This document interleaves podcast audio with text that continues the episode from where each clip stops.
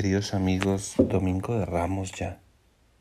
Espero que hayan todos podido poner su ramita a la entrada de sus casas, participar de la Santa Misa o al menos tener un momento de oración en familia mientras se lee el capítulo 26 y 27 eh, del Evangelio de San Mateo. De este bellísimo Evangelio, tres pasajes me llaman la atención y quisiera meditarlos con ustedes hoy. En un primer momento está la cena a la que Jesús convoca. Una cena en compañía de los suyos.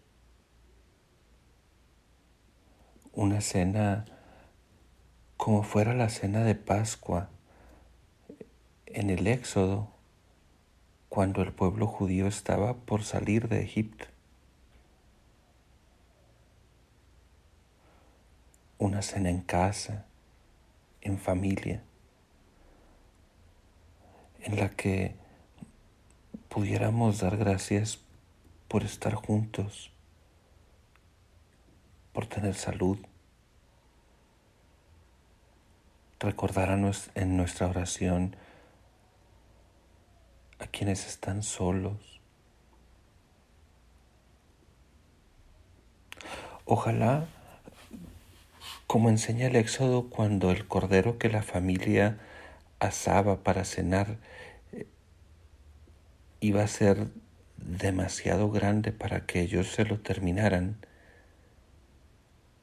Ojalá nosotros pudiéramos extender esta mesa, estar un poquito atentos a quienes pueden no tener para comer o pronto, dada esta situación, pueden empezar a tener dificultades. Dar gracias por la mesa familiar. Pedirle a Dios nuestro pan de cada día y que no deje nuestro corazón de sentir la necesidad de compartir Que el Señor bendiga a sus familias este domingo de ramos. Bendiga sus hogares. Escuche su oración y pueda animarlos a seguir adelante de su mano, caminando con Él.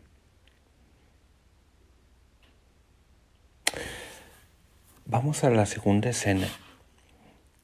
Fíjense cómo los discípulos, cuando Jesús anuncia que su vida está en riesgo, que lo van a traicionar, que lo van a negar y abandonar, ellos le dicen, no, Señor, nosotros no te negaremos ni te abandonaremos. Asumiremos el compromiso de ir contigo a donde vayas. Los discípulos tienen muchas ganas de seguir adelante de la mano de Jesús. Pero esa explosión de ánimo momentánea no va a ser suficiente para que en verdad sigan adelante junto con Él.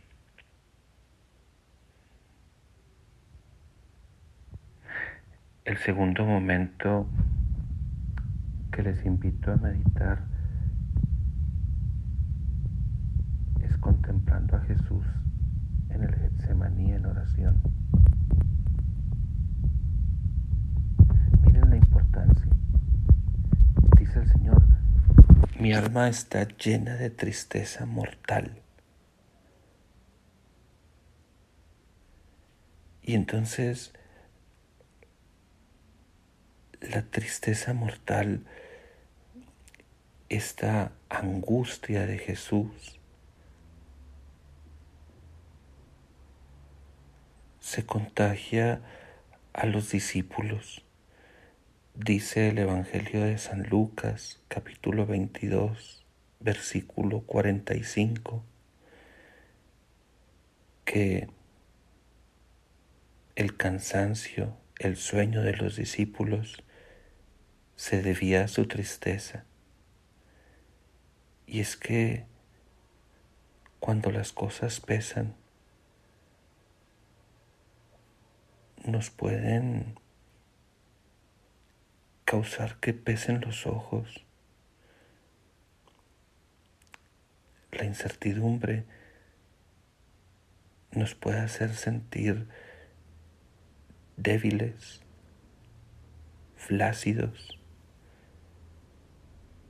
Y entonces nos quedamos dormidos frente a la situación.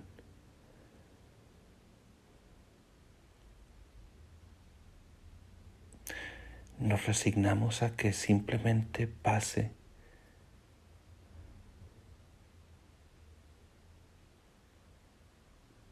Fíjense cómo es importante en esta escena la oración de Jesús. Jesús sabe que nada fácil está por delante. Sabe perfectamente lo doloroso, sacrificado y mortal de la situación. Pero su oración es un combate interior entre refugiarse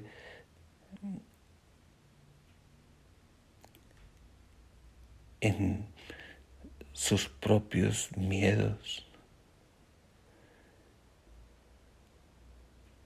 o buscar cuál es la voluntad del Padre. ¿A qué me invita Dios? ¿Cómo me acompaña y me fortalece para ser reflejo de su presencia en medio de esta situación y caminarle por en medio y entrar a Jerusalén y asumir la entrega de mi vida?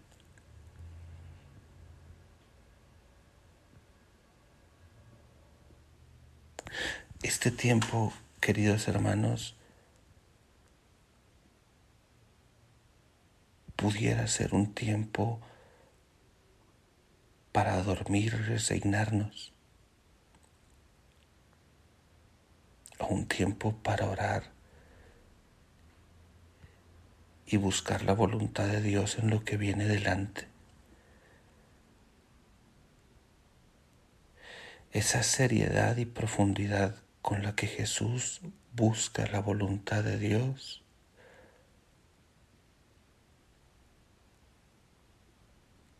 Quizá sea una de sus enseñanzas más grandes.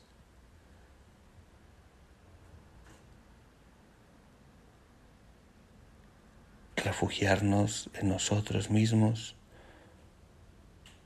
o abrirle el corazón y salir al encuentro de un diálogo con Él que nos hace vivir con amor, que vence el miedo, que nos hace saber que estamos en sus manos.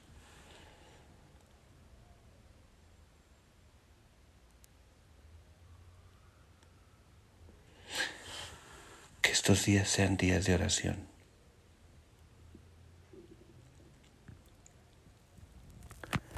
Finalmente, está Jesús crucificado.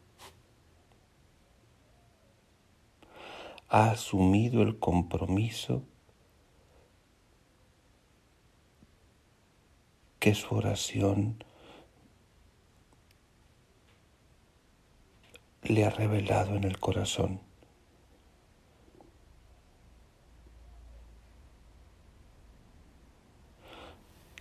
Y entonces entrega su vida.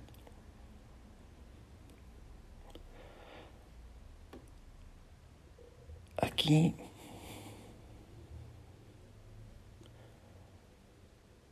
podemos ver a un Jesús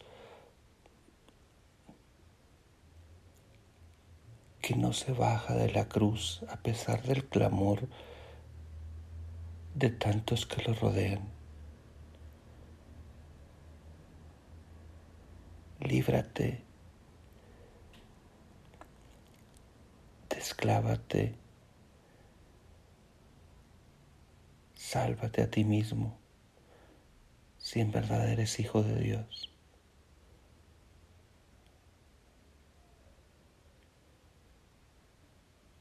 un Jesús muy parecido a lo que Pilato ha hecho.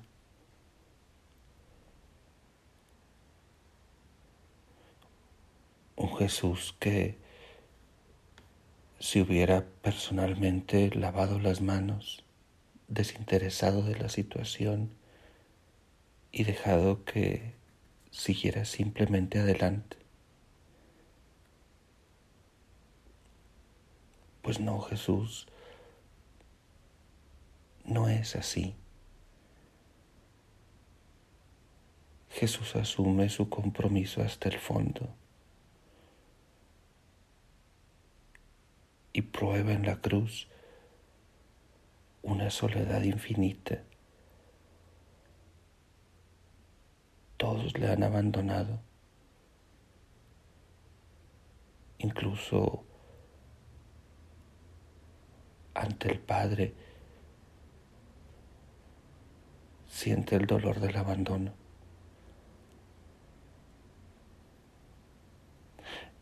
En esta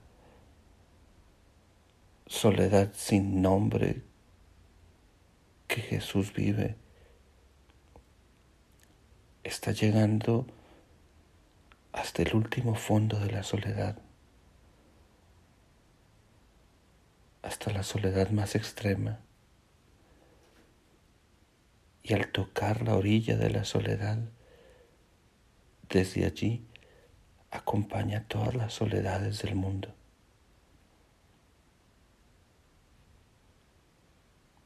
Estos días para nosotros a veces de angustia, de incertidumbre, de impotencia.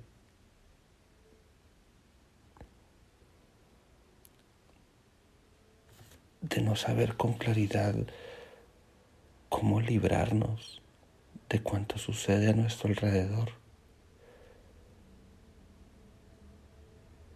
Estos días contemplemos a Jesús en la cruz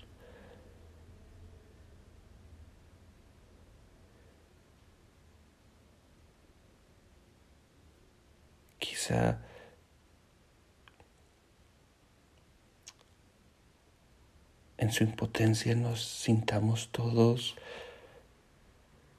incluidos y entonces acompañados por Dios.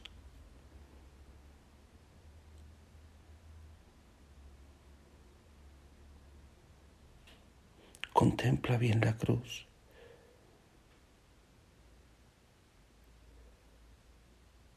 porque ahora tantos crucificados del mundo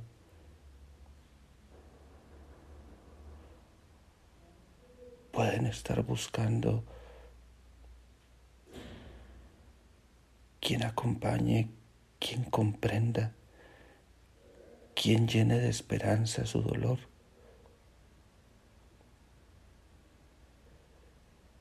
Y en Jesús está la respuesta. Dios ha caminado el sufrimiento con nosotros y no nos ha dejado solos. Esta es la gran noticia de la Semana Santa. Y si tú y yo podemos tener la inquietud de compartir como se comparte una cena, si tú y yo podemos orar con la hondura que Jesús lo hace en Getsemaní y asumir el compromiso de caridad y entrega al que Jesús nos invita. Quizás sea porque sentimos nuestra soledad acompañada, porque en compañía del crucificado no estamos solos.